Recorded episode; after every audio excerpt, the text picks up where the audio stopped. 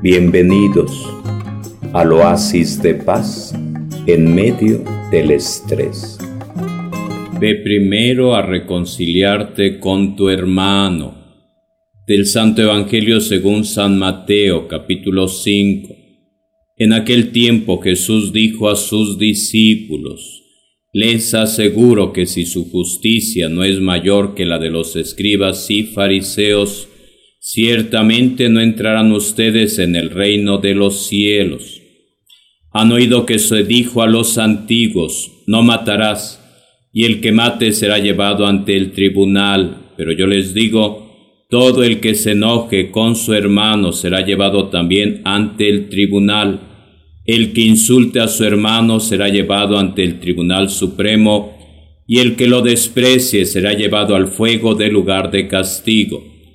Por lo tanto, si cuando vas a poner tu ofrenda sobre el altar, te acuerdas allí mismo de que tu hermano tiene alguna queja contra ti, deja tu ofrenda junto al altar y ve primero a reconciliarte con tu hermano y vuelve luego a presentar tu ofrenda. Arréglate pronto con tu adversario mientras vas con él por el camino no sea que te entregue al juez, el juez al policía y te metan a la cárcel. Te aseguro que no saldrás de allí hasta que hayas pagado el último centavo. Palabra del Señor. Gloria a ti, Señor Jesús. Bienvenidos al oasis de paz en medio del estrés. No matarás. Dice Jesús que hay un plan de Dios y es preservar la vida y que no tiene uno que matar y hay distintas formas de matar. Puede uno matar con una pistola, con un cuchillo, con un cuerno de chivo, pero también hay otras formas de matar cuando se enoja uno con su hermano, con su vecino, con alguien cercano con el que convive. Cuando uno insulta, cuando uno dice groserías, cuando desprecia, menosprecia, cuando hace sentir mal a su prójimo, al que está cerca de uno. Distintas formas de matar a través de una lengua viperina, a través de críticas, de chismes, de rumores, distintas formas de hacer daño, de despreciar de hacer sentir menos a la persona. Recordar, el arma predilecta del demonio es desanimarnos, haciendo que nos sintamos de lo peor como cucarachas indignos de Dios.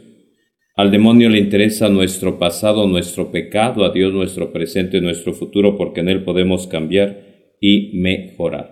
Dice el apóstol Pablo, no salga de la boca de ustedes palabra destructiva, negativa, sino toda aquella que sirva para mutua edificación. Santiago Apóstol nos dice en el capítulo 3 que si no controlamos nuestra lengua, podemos destruir, podemos matar, podemos ser como un cerillo que se encienda en el bosque y destruye, podemos ser como un potro desbocado que se va a caer uno al precipicio.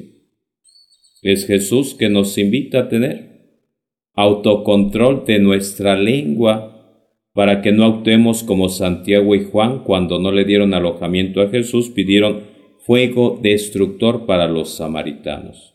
Pero Jesús va conviviendo con ellos, los va transformando para que no salgan palabras destructivas, sino palabras de amor.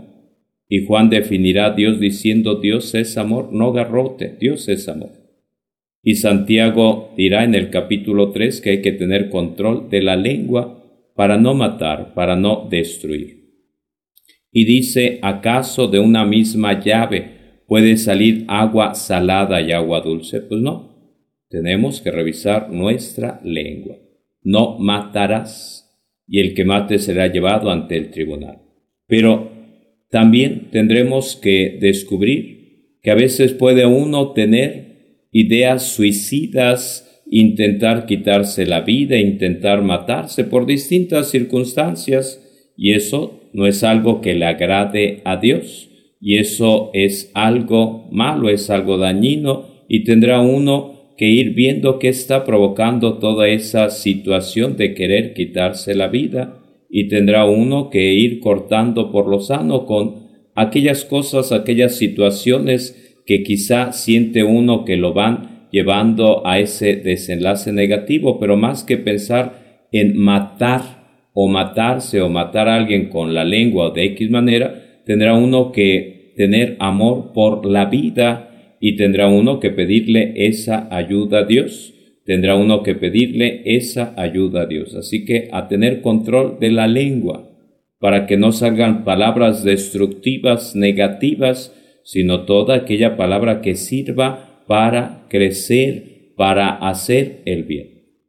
Es Jesús que nos invita a no matar físicamente, verbalmente, con desprecios, con groserías, con insultos, sino más bien que nuestra palabra sea para bendecir, para hacer el bien, para transformar, para animar, para alentar al prójimo. Pedimos esa ayuda al Espíritu Santo, esa ayuda a María Santísima. Que tenga bonito día. Bienvenidos al oasis de paz en medio del estrés.